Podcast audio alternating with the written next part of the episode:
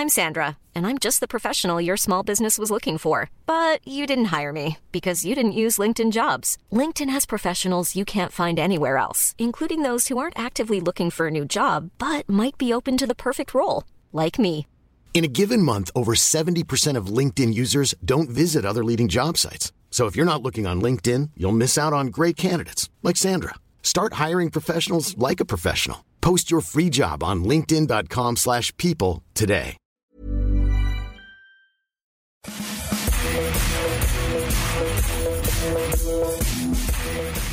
Bonjour à tous, je suis Martin Mosnier et bienvenue pour un nouveau numéro du FC Stream Team comme chaque vendredi. Et pour m'accompagner, il a l'agilité d'Ousmane Dembélé, la science du jeu d'Antoine Griezmann et l'intransigeance de Thomas Tuchel. Comment ça va, monsieur Monsieur Monsieur Maxime Dupuis? Bah, Ça va très bien, Martin. Et toi, comment vas-tu? Bah écoute, ça va, ça va super. Très content de te retrouver pour, euh, pour, euh, pour euh, une nouvelle émission. Bah, Pareil, moi aussi, mais j'ai hâte de te retrouver en chair et en os. Ouais, bah c'est Surtout tout- en chair, d'ailleurs. C'est pas tout de suite, oui, c'est pas tout de suite malheureusement. Euh, pour ceux qui nous écoutent, simplement, il y a effectivement une petite différence de son entre Maxime et moi, parce que sachez que moi je suis cloîtré chez moi et que Maxime est dans le studio d'Eurosport. Voilà. Euh, si Ouais. vous voulez voir nos bobines, il faut aller sur eurosport.fr. Si vous écoutez le podcast, eh ben vous nous avez retrouvés sur Apple Podcast, Spotify et, et compagnie, euh, Maxime. Et surtout, ouais, vous nous donnez de, très bonnes notes, un 5 étoiles évidemment, et aussi vous vous abonnez, puisque l'abonnement vous permettra de nous retrouver automatiquement la semaine d'après, et aussi nous, pour nous de remonter dans les classements et de créer une communauté encore plus grande. Voilà. Donc on vous remercie, 5 petites étoiles, un petit commentaire. Et on le redit, hein, si vous voulez mettre des commentaires euh, pour discuter de choses et d'autres, vous pouvez vous en servir aussi. On ira les voir et pourquoi pas en parler dans les semaines à venir ou même des suggestions. On est tout oui. Alors pour ceux qui nous découvrent, on va parler. C'est surtout Maxime qui parle. Hein, qui... Parler, c'est pas le, le bon verbe, c'est radoter peut-être euh, concernant, concernant Maxime. On aime se taquiner aussi. Donc on va parler pendant une demi-heure de toute l'actualité du football. Et aujourd'hui, Maxime, trois sujets. On va démarrer avec Thomas Tuchel et Leonardo, la conf de Thomas Tuchel hier qui a tiré à balles réelles hein, sur le directeur sportif du euh, Paris Saint-Germain. Ce sera la première partie de cette émission. En deuxième partie, Maxime, on abordera le cas Antoine Griezmann. Ouais, le cas Antoine Griezmann, vous l'avez vu, la saison a redé- redémarré avec le FC Barcelone. On espérait un peu mieux. Alors, on ne va pas euh, euh, surréagir aux événements de ce début de saison, mais il se trouve que bah, ça va pas beaucoup mieux pour Antoine Griezmann, alors que l'environnement a changé, et on l'a vu euh, jeudi soir. Il est resté une mi-temps sur le terrain parce que le Barça était en infériorité numérique. Il fallait remplacer un joueur, et puis c'est tombé sur Antoine Griezmann. J'allais dire comme par hasard, mais malheureusement, non, c'est pas par hasard.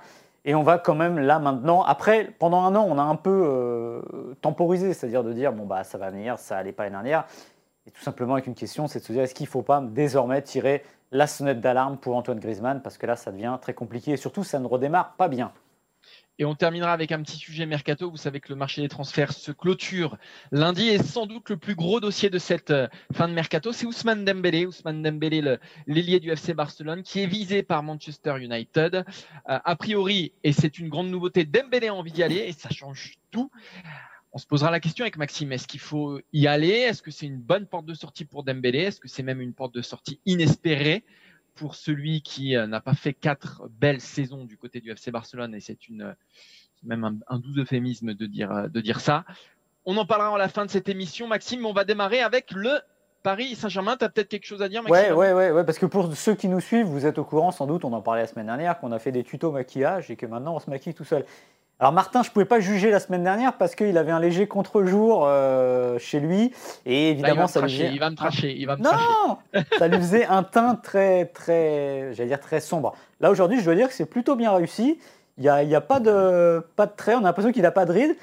Oh, J'hésite entre Berlusconi et Poutine.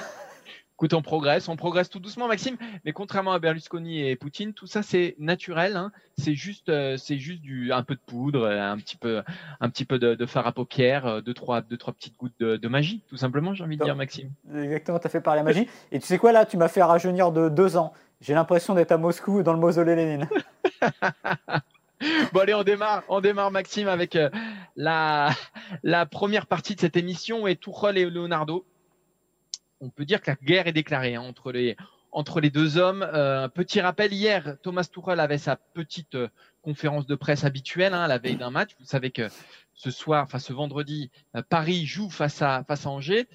Et il a mis une petite douille à notre ami, euh, à notre ami Leonardo, Thomas Tuchel, en se plaignant que tout un tas de joueurs du PSG partaient en fin de contrat. Et surtout cette phrase, si ça reste comme ça, peut-être qu'on ne peut pas demander les mêmes choses à ce groupe, c'est-à-dire comprendre entre les lignes que le groupe parisien s'est affaibli. C'est clairement une pierre dans le jardin de Leonardo, qui on sait est en charge de la direction sportive.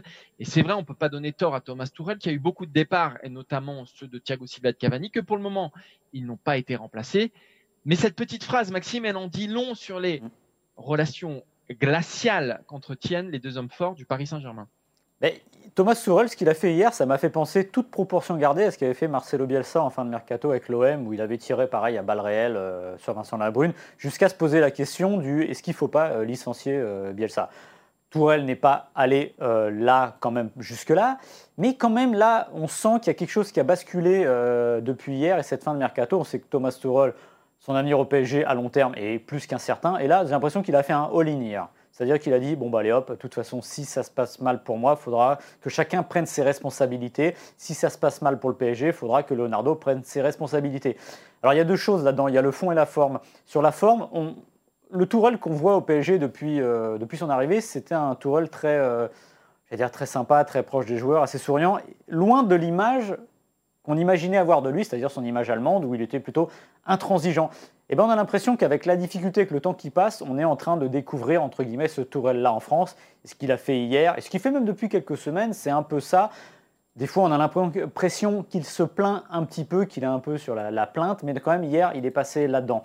Sur le fond, ensuite, moi, c'est la, phrase que je retiens, c'est celle que tu as donnée tout à l'heure, c'est on ne peut pas demander à ce groupe la même chose que la saison dernière on est entre le, message de prévention et la menace pour moi. C'est-à-dire qu'en gros, les gars, ça dit quoi ça? Dit que bah, pour lui, ce PSG-là, armé tel qu'il est, faut pas compter à une victoire en Ligue des Champions, faut pas compter à une perf en Ligue des Champions.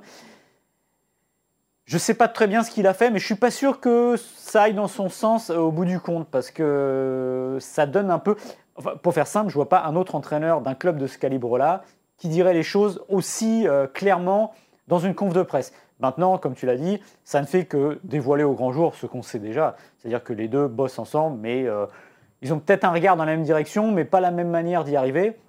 Et là, il vient de balancer une énorme pierre dans le jardin de Leonardo, qui, il faut le rappeler, a encore euh, très peu de jours pour bah, dégoter les perles rares au PSG il faut se rappeler de ce qui était de l'image de Thomas Tuchel en, Allemagne, c'est-à-dire un, super coach, mais un coach intransigeant. Souvenez-vous comment il est parti de Dortmund. Euh, je ne sais pas si vous vous en souvenez. C'était, euh, il y a eu une cassure au moment du du huitième de finale de, de, Ligue des Champions, retour face à Monaco à Dortmund. Euh, le quart, pardon, le quart, où il y avait eu une attaque contre le bus de, Dortmund. Et le, le quart de finale retour, s'était joué le lendemain. Pour Thomas Tuchel, ça avait été insupportable euh, il n'était pas du tout d'accord avec la direction prise par Dortmund et notamment par le directeur exécutif du Borussia, à savoir Hans-Joachim Watzke. Il l'avait dit, il avait dit, nous n'avons pas été consultés, nous avons le sentiment d'être traités comme si notre car avait reçu une bouteille de bière. Cela vous fait sentir impuissant. Et à partir de ce moment-là, il y a eu une cassure entre les deux hommes forts déjà de, Dortmund. Et c'est Thomas Tuchel qui en a fait les frais. Pareil à, Mayence, il est parti un peu sur un coup de tête euh, alors qu'il lui restait un an de contrat parce qu'il jugeait qu'il pouvait pas progresser avec Mayence, que ça n'avait qu'au niveau de la direction sportive là encore, on n'avait pas fait le boulot et donc il, s'en était allé. Thomas Tuchel, c'est quelqu'un de très intransigeant et c'est comme ça aussi qu'il faut lire ses déclarations de, jeudi. Il y avait une guerre larvée avec euh, avec euh, avec Leonardo. Hier, c'est quand même assez nettement monté d'un cran entre les deux hommes moi je vois pas trop, hein, mais on l'a déjà dit ici, Maxime, comment, comment ça peut se résoudre entre eux. Euh, on sait que, le, que Tuchel n'a pas été le, choix de, de Leonardo, qu'on lui a imposé en quelque sorte, que pour le moment, bah, ils font euh, contre mauvaise fortune bon cœur, et voilà, on va dire qu'ils cohabitent. Mais hier, pour moi, il y a un cap qui a été franchi et qu'on a aussi, quelque part, il sape l'autorité de, de, Leonardo. Et pour moi, ça peut pas durer éternellement. Ce... Qu'à la moindre anicroche, pense que Tourelle va très vite sauter, moi. c'est pas une euh, bonne semaine pour Leonardo parce que je ne sais pas si vous avez lu dans France Football l'excellente interview euh, de Thiago Silva où il expliquait comment s'est fait son départ du PSG. Évidemment, il était très amer parce que ça s'est fait dans des conditions, dans le confinement, etc. Et qu'il a trouvé d'une certaine manière que Leonardo lui avait euh, manqué de respect parce qu'en gros, la prolongation que le club lui a proposée est arrivée après le Final 8. Et lui de dire, euh, est-ce que c'est trois matchs vraiment qui changent toute une carrière et une vision sur, le, sur, ma carrière et sur mon talent euh, Autant moi je n'étais pas très favorable à ce que le PSG euh, prolonge Thiago Silva, autant il est vrai que ça fait un peu décision à la petite semaine, c'est-à-dire que un peu pour service rendu, et en plus on le sentait venir ça. Si le PSG avait gagné la Ligue des Champions, que le PSG essaierait de le garder une année de plus, et ça fait un peu bizarre en effet. Maintenant, pour ce qui est de Tourelle, euh, moi je le répète, je pense que là, ils sont, enfin, sais même pas qu'ils sont le vent tourné, c'est qu'il sait déjà que ce sera sans doute sa dernière saison au Paris Saint-Germain, et qu'il est un peu en train d'écrire euh, la suite, qu'il est en train un peu de penser à lui et de bonifier son héritage en disant, et cette phrase-là où il dit on ne fera pas les mêmes choses que l'année dernière, c'est une manière de dire à ses futurs employeurs, quand j'ai les armes qu'il faut, je sais faire des bonnes choses. Je suis allé en finale de la Ligue des Champions avec le Paris Saint-Germain, ce qu'aucun autre entraîneur du PSG avait réussi. Maintenant, l'effectif que j'ai eu sur la dernière saison au club n'était pas à la hauteur de ce que j'espérais. Donc si je me suis planté, bah, c'est aller chercher du côté de Leonardo le pourquoi du comment. En revanche, si ça a marché, vous saurez pourquoi. Voilà, je pense que là, lui, c'est un billard à trois bandes où évidemment, il espère que le PSG soit mieux armé euh, pour la saison à venir. Quel entraîneur ne le voudrait pas? Mais il est aussi en train de dire aux autres, vous voyez, euh, si j'ai pas réussi ou si ça se passe pas très bien, eh ben, ce sera pas de ma faute. Et évidemment, la lumière désormais est sur Leonardo. Et Leonardo dans la lumière, c'est pas ce qu'il aime le plus pour le coup on peut se pencher effectivement sur ce que, ce que dit Thomas Tuchel et, se rendre compte qu'effectivement, il y a quand même un mal qui ronge le Paris Saint-Germain. Comment tu peux laisser filer en fin de contrat Edinson Cavani, Thiago Silva, Choupo-Moting et Thomas et, Meunier, euh, qui sont quand même, euh, alors pas tous importants à, à, la même échelle, mais enfin, Meunier, Cavani, Thiago Silva, c'est quand même euh, trois titulaires en puissance. Cavani, Thiago Silva, c'est même deux légendes absolues du club. Il y a eu Rabiot aussi qui était parti hein, il, y a quelques, il y a quelques temps, lui aussi en, fin de contrat, qui représentait l'avenir du club, même si Rabiot c'est pas imputable à Leonardo, c'était avant lui. Malgré tout, c'est quand même un grand club européen qui laisse filer euh, ses meilleurs joueurs, parce que là il s'agit de ses meilleurs joueurs sans aucune indemnité de transfert. Euh, rappelons que Draxler, Bernat et surtout Di Maria sont en fin de contrat l'année prochaine, donc on est aussi là dans une situation précaire, et que ces hommes-là ont vu des joueurs partir en fin de contrat, que c'est des mauvais signaux envoyés à la fois aux joueurs et aux clubs européens. Euh, c'est un peu un cas unique, le Paris Saint-Germain en Europe. Je vais prendre un exemple. Thiago Alcantara, qui est un membre essentiel du Bayern de Munich, il lui restait qu'un an de contrat. Et ben, le Bayern de Munich, qu'est-ce qu'il a fait? Il l'a vendu 30 millions d'euros. Alors certes, c'est pas une grosse somme. Malgré tout, il ne s'expose pas à un départ sans aucune indemnité de Thiago Alcantara euh, l'année prochaine. À la base, c'est un peu pareil. On parle beaucoup de, rumeurs de transfert ou de prolongation. Bref, on sait qu'il y a quelque chose qui se passe autour d'Alaba pour l'année prochaine au, au Bayern de Munich.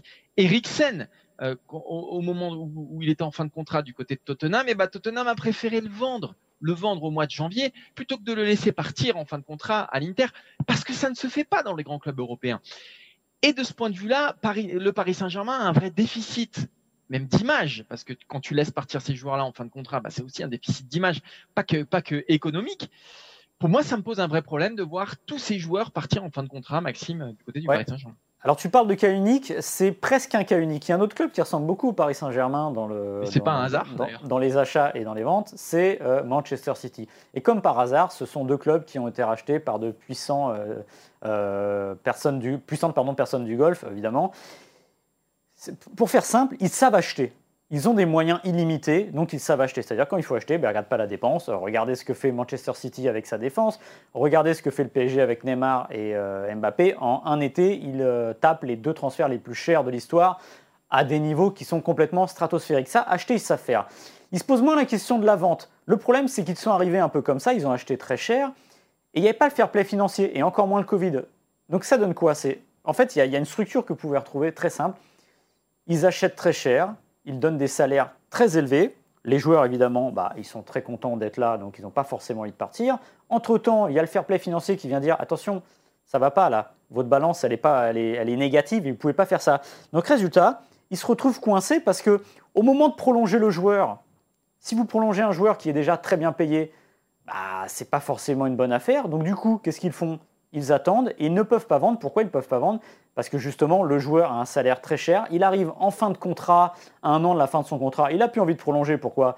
Parce que bah, euh, s'il part gratuit, il sait que le salaire dans le club à venir sera supérieur. Donc il se retrouve coincé. Et en plus, l'exemple que tu donnais de Tottenham est très bien. Je pense que le PSG ou Manchester City les clubs, on va dire, historiques, classiques, n'ont pas tellement envie de les aider, voilà, tout simplement. C'est-à-dire que le cas Cavani, c'est vraiment ça. C'est-à-dire qu'il demandait 10 millions à un moment de... pour... Je sais pourquoi tu rigoles. J'y ai pensé en disant, mais bon, voilà, au moins, c'est... Je le répète, le cas Cavani, euh, au moment où ils, ils, veulent le vendre, ils demandent 10 millions d'euros à l'Atlético. Mais l'Atlético n'a pas envie de donner 10 millions d'euros parce qu'à ce moment-là, ils se disent bah, pourquoi donner 10 millions? On l'aura gratuit euh, l'été prochain. Bon, ça s'est pas fait, il y a eu Suarez. Et voilà, en fait, ils se retrouvent dans un cercle vicieux où leur avantage, on va dire, financier devient un désavantage parce que comme ils payent très très cher ces joueurs, les revendre est plus difficile, les faire partir est plus difficile parce qu'ils ont envie de rester. Donc ils se retrouvent coincés. Et je pense que aussi bien Manchester City et que le Paris Saint-Germain, au moment où ils ont commencé à investir, ils n'avaient pas forcément le fair play financier en tête, ils disaient ça va passer. Et finalement, ils se retrouvent avec QSI qui a des, des, moyens disproportionnés et qui, dans leur logique, eux, ils n'ont pas besoin de faire de l'équilibre, ils s'en fichent. Le but, c'est d'investir, mais ils ne s'attendaient pas à cet écueil et aujourd'hui, ils se retrouvent coincés. Et si je peux rajouter un truc, euh, j'ai regardé. Vas-y, ça fait juste une demi-heure, donc tu, peux, mais, rajouter une petite demi-heure. Je vais, je vais te prendre un témoin. Euh, la meilleure dépense du PSG QSI, c'est Guedes. 40 millions. Vous vous rendez compte 40 millions par rapport aux investissements, c'est euh, tout petit.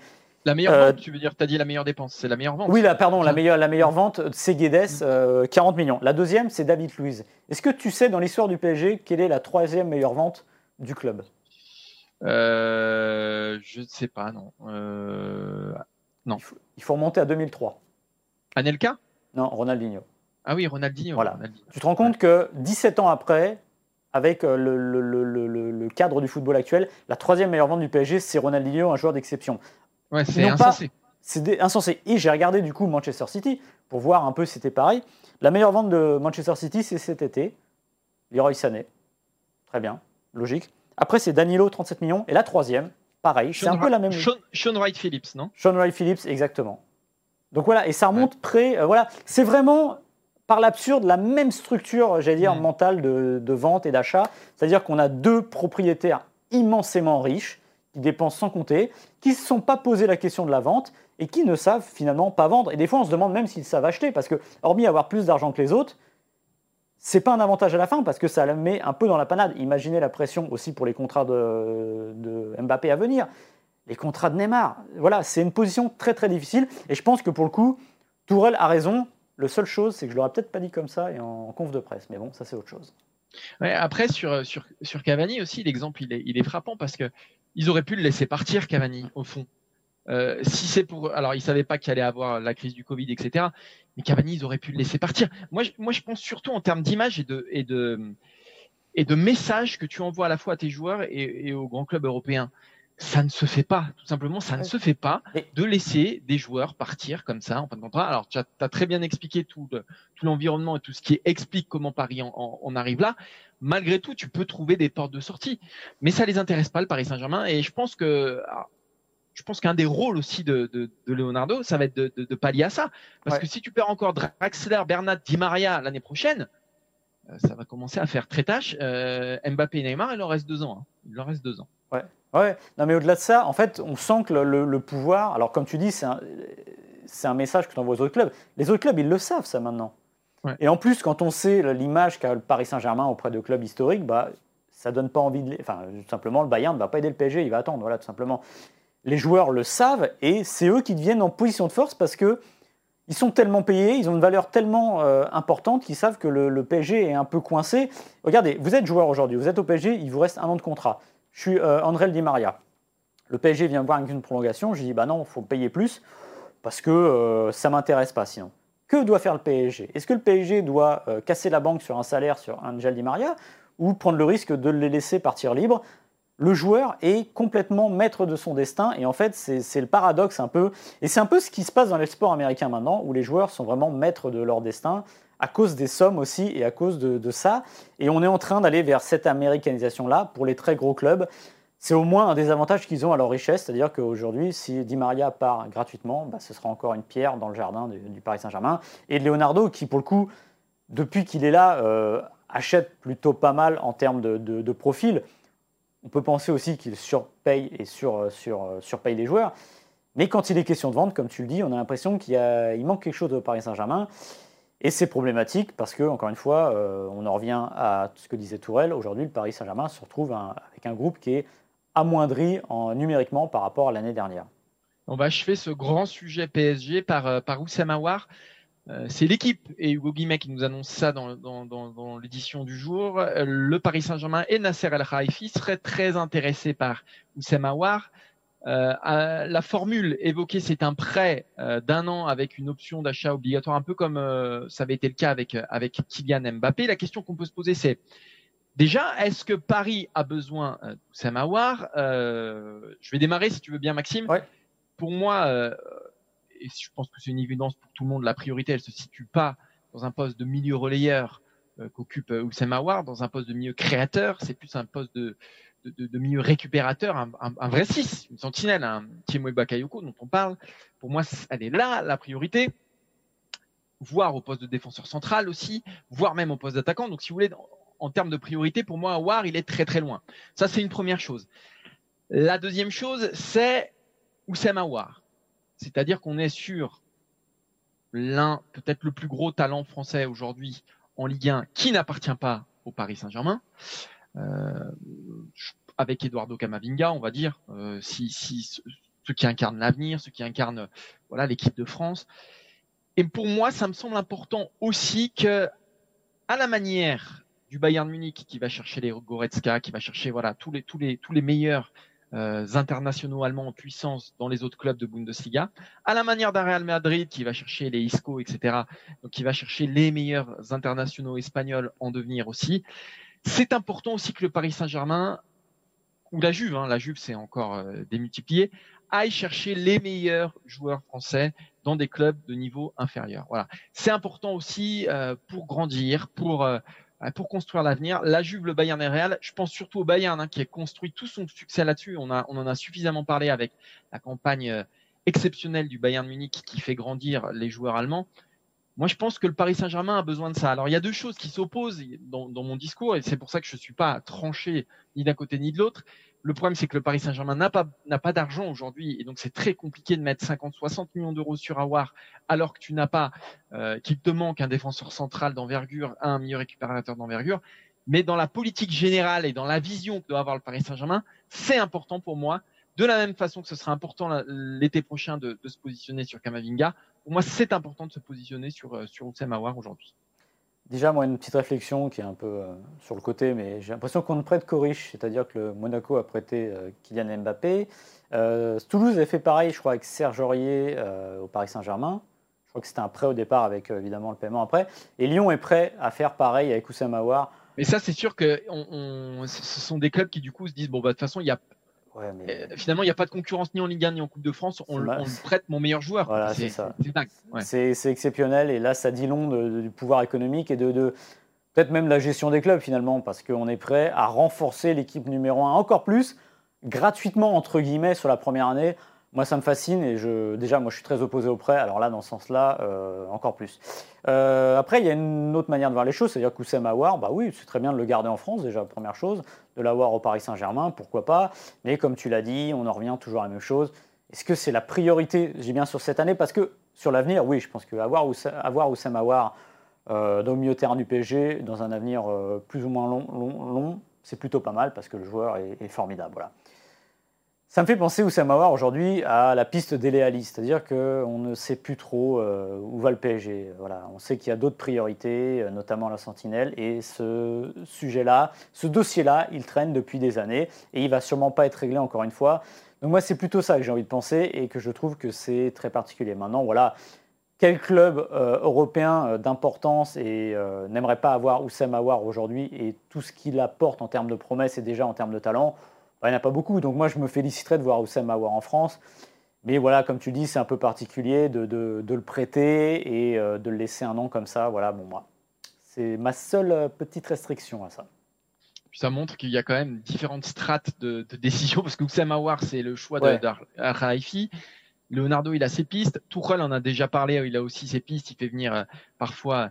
c'est voilà, c'est il y a peut-être il y a peut-être moyen de se mettre un peu plus d'accord et d'avoir disons, une politique de recrutement qui soit, euh, comme tu disais, simplifiée avec une seule et même voix, une seule et même personne qui centralise tout ça.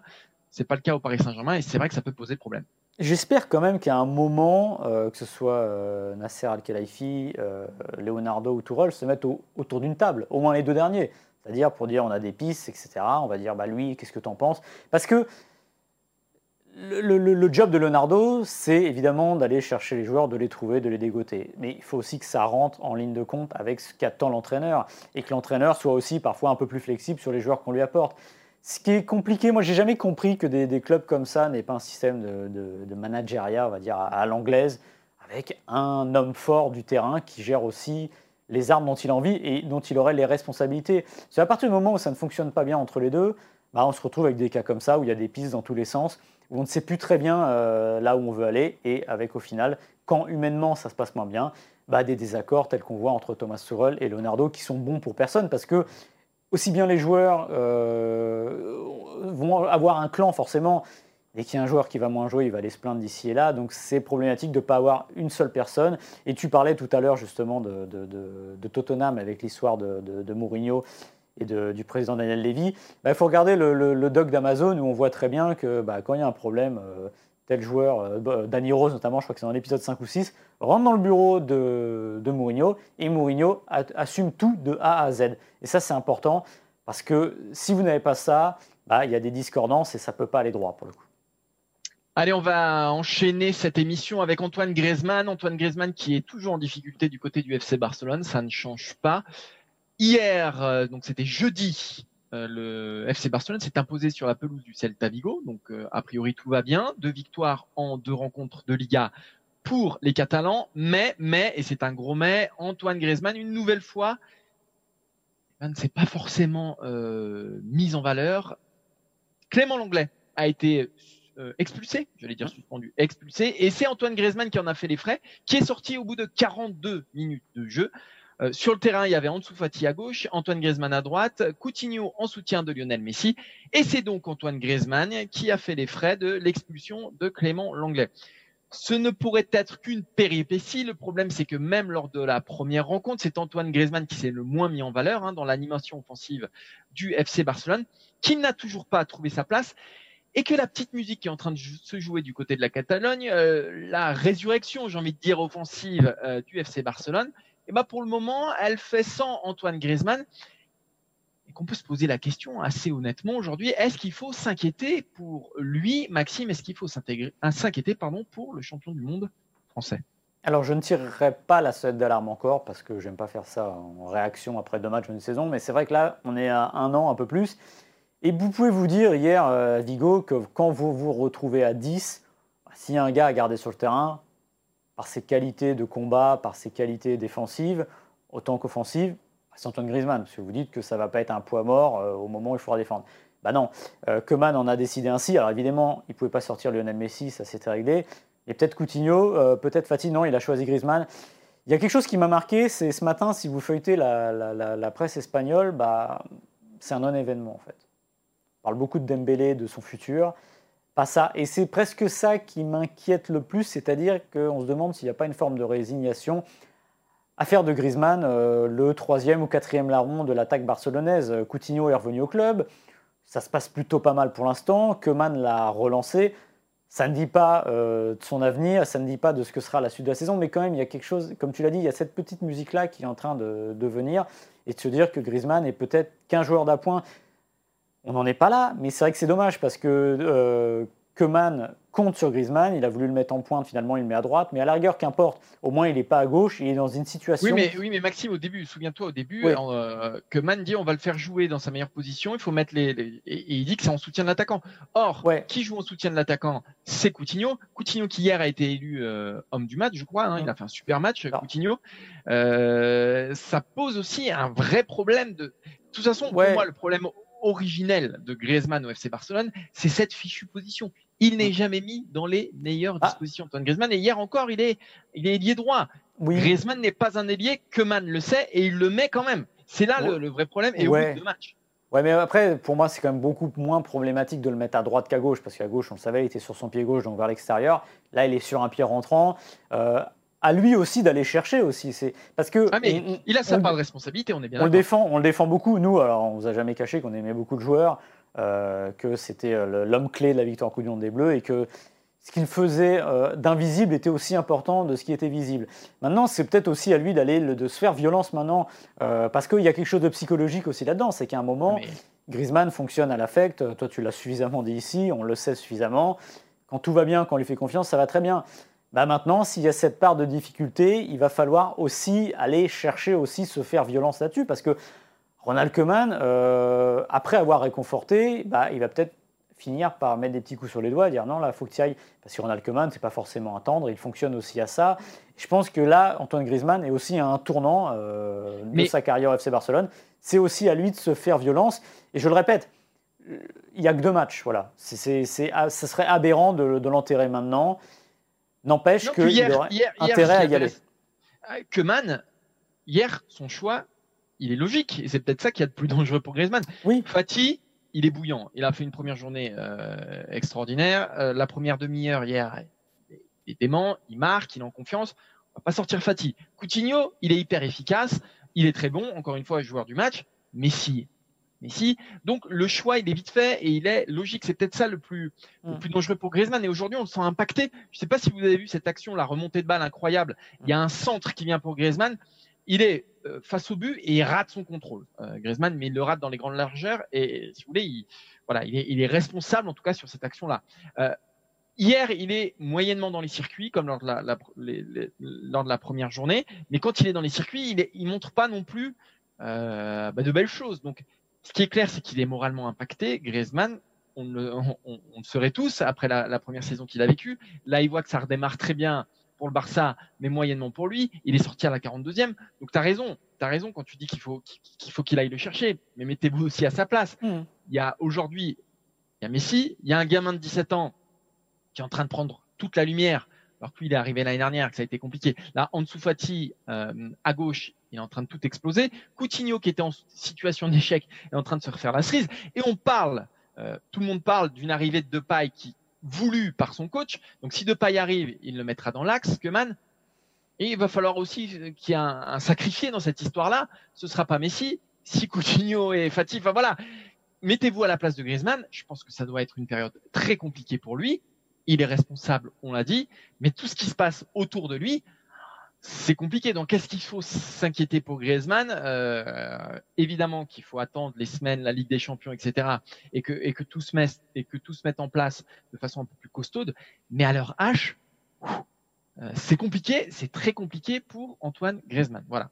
Je sais pas si tu as quelque chose à, à non, Non, c'est d'autant plus compliqué que bah, voilà, ça, ça, ça, ça, suit une année très très très dure et qu'on se disait bah, peut-être qu'en repartant avec ce Barça nouveau, il pourrait déjà retrouver de, l'entrain. Et là, c'est difficile de faire pire en fait pour ces deux premiers matchs. C'est-à-dire qu'il découvre euh, une autre équipe, une autre manière de faire. Et hier, il se prend ce, taquet entre guillemets d'être sorti euh, avant la mi-temps euh, pour être remplacé parce que le Barça est à 10. Donc oui, ça va être compliqué, mais c'est aussi là, on va voir s'il a des qualités psychologiques. Il les a les qualités psychologiques. Maintenant, à voir comment ça va se passer. Et je peux pas croire, je, termine sur un truc, je peux pas croire qu'un type qui a réussi à l'Atlético Madrid, euh, avec euh, Simeone, ne puisse pas y arriver, ne serait-ce que psychologiquement. Donc j'ai envie d'être positif, mais c'est sûr que là, ça commence à être compliqué. On va terminer cette émission avec Ousmane Dembélé. C'est le grand dossier, le gros dossier qu'on n'avait pas forcément vu arriver, hein, mais que la presse espagnole euh, bah voilà, travaille depuis, depuis une semaine maintenant. Ousmane Dembélé, qui pourrait avoir une porte de sortie et non des moindres du côté de Manchester United. Euh, je vais vous faire un, rapide euh, résumé de la situation. Manchester United qui galère pour faire venir Jadon Sancho, qui était le choix numéro un de, United. Sancho est, bah voilà, n'est pas bradé par Dortmund, hein, qui en réclame plus de 100 millions d'euros. Manchester ne veut pas mettre cette somme-là. Du coup, cherche une solution de recours et elle s'appellerait elle s'appelle même Ousmane Dembélé. Jusqu'ici, Dembélé, il voulait réussir à tout prix. Hein. Il arrive en 2017, on vous le rappelle, réussir à tout prix du côté du FC Barcelone. Ce n'est pas le cas pour le moment. Hein. Entre blessures, entre euh, prestations très moyennes, Dembélé et le Barça, ça ne fonctionne pas. Il est arrivé pour 105 millions d'euros en 2017. Mais Dembélé, et c'est une grande première, aujourd'hui réfléchirait sérieusement à rejoindre Manchester United et serait même d'accord pour rejoindre la Première Ligue, ce qui ouvrirait, c'était l'obstacle majeur à un départ de Dembélé depuis, depuis plusieurs mois. Souvenez-vous du Paris Saint-Germain. C'est aussi pour ça que Neymar n'est pas allé au FC Barcelone l'an dernier. Ça débloque, ça débloque un verrou. Il reste donc à Barcelone et à Manchester United à se mettre d'accord. Ils ont quelques jours, quelques heures maintenant pour se mettre d'accord pour que Dembélé euh, file du côté de Manchester United et que Barcelone se retourne, se retourne pardon, avec Memphis de paille. Voilà, ça c'est pour le résumé de la situation. Qu'en de cette histoire euh, Ousmane Dembélé qui rebondait du côté de Manchester United? Maxime, j'ai envie de dire quand même, ça ressemble à la porte de sortie idéale, ça ressemble à une séance de rattrapage même inespérée pour Ousmane Dembélé. Juste, on rappelle quelques chiffres. Hein. Dembélé, c'est 47 matchs, 11 buts et 10 passes décisives en Liga depuis 2017. Donc c'est c'est même pas une saison en fait hein, euh, sur sur ces statistiques. C'est 14 matchs seulement de, de Ligue des Champions. Énormément de blessures, des blessures en cascade, des absences à n'en plus finir. Quand tu passes de 105 millions d'euros à 50 millions d'euros, c'est ce qu'on annonce aujourd'hui pour un départ du côté de Manchester United, bah ça dit tout. Que Manchester United s'intéresse à un joueur aujourd'hui comme Ousmane Dembélé, qui n'a que 23 ans, donc qui a, qui a déjà 23 ans, donc qui n'appartient plus au marché des prospects, hein, aujourd'hui Ousmane Dembélé. 23 ans, pour moi, c'est quasiment inespéré cette porte de sortie là pour, pour Ousmane Dembélé. Je sais pas ce que tu en penses, Maxime. Ouais, bah pour le FC Barcelone aussi d'une certaine manière, parce que oui, ils vont, ils vont peut-être diviser par deux entre l'achat et la vente, mais quand même, c'est plutôt pas mal de récupérer 50 millions, alors que le joueur est constamment blessé, qu'il y a toujours des doutes justement sur son hygiène de vie, son professionnalisme. Donc c'est plutôt pas mal payé vu, euh, vu ce qu'on entend ici et là. Euh, la porte de sortie est inespérée et elle est belle aussi parce que on se pose souvent la question de l'adaptabilité des joueurs dans des championnats. Mais alors là, s'il y en a un auquel, euh, sur lequel j'ai pas de doute, c'est Dembélé, la Première Ligue. J'ai l'impression que c'est un championnat qui lui ressemble, qui est fait pour lui et dans lequel il peut s'éclater et notamment dans cette attaque de Manchester United Greenwood, euh, Martial, Rashford, il y a déjà euh, pas mal des jeunes, c'est plutôt pas mal. Maintenant, la principale difficulté, ça va être de trouver sa place sur le terrain parce que l'attaque de Manchester United, justement, est plutôt pas mal, même si le début de saison n'est pas fantastique. Euh, pour l'instant, ça ressemblerait à du, super sub, mais au moins il retrouverait aussi Paul Pogba, rejoindrait un grand club et encore une fois un grand championnat. Donc je pense que la porte est ouverte et il faut foncer parce qu'on parlait justement d'Antoine Griezmann juste avant. Dembélé, lui, il est même pas, il rentre même pas sur le terrain. Donc voilà, au moins Griezmann a toujours sa place sur le terrain. Euh, Keman a préféré hier euh, d'autres joueurs qu'à Ousmane Dembélé. Donc on sent que Dembélé, Dembélé, ce qu'il faut dire quand même, c'est que l'année dernière, c'est cinq matchs de Liga. Il n'est plus international, ça c'est important aussi. Et aujourd'hui, Deschamps pourrait le sélectionner. Non, il n'est plus international.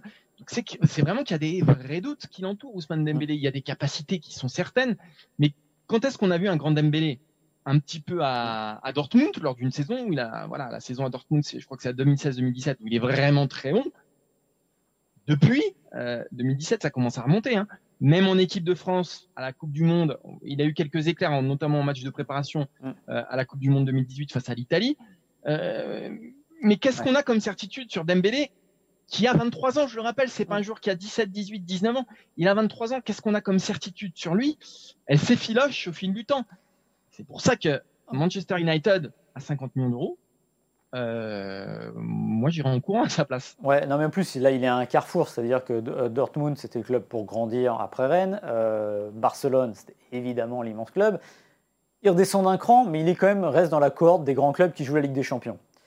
Donc là il est à un carrefour simplement parce que je ne pense pas que s'il est à Manchester United pendant deux ans, que si ça ne se passe pas bien, je suis pas certain qu'il y ait un autre très très gros club qui aille le chercher. Ah, Après, ça, descendra d'un cran, ce sera de la première ligue de, seconde zone. Donc euh, voilà, il, a son dessin entre les mains. Il a une super carte de rattrapage avec Manchester United, où encore une fois, avec la première ligue, avec ce club-là, il y a moyen de s'éclater.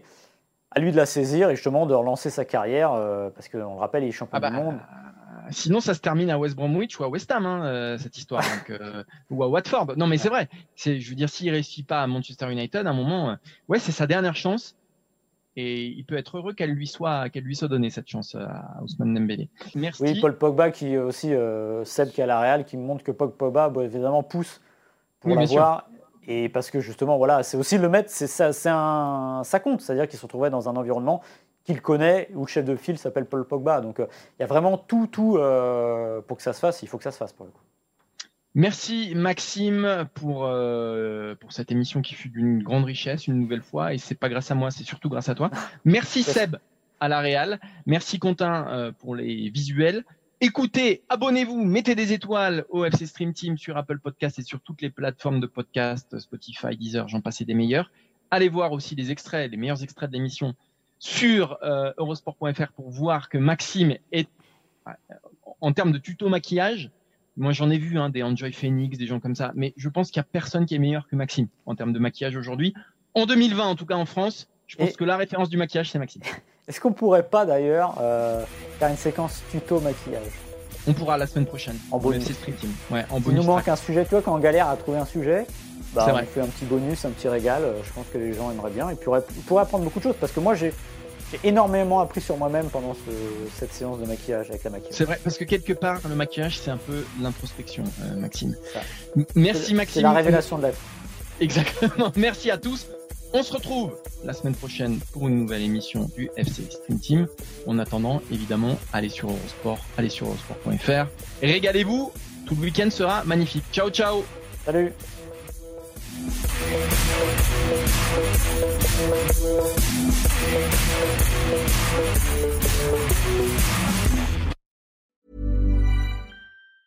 Mom deserves the best, and there's no better place to shop for Mother's Day than Whole Foods Market. They're your destination for unbeatable savings, from premium gifts to show-stopping flowers and irresistible desserts. Start by saving 33% with Prime on all body care and candles. Then get a 15-stem bunch of tulips for just $9.99 each with Prime. Round out Mom's menu with festive rosé, irresistible berry chantilly cake, and more special treats. Come celebrate Mother's Day at Whole Foods Market.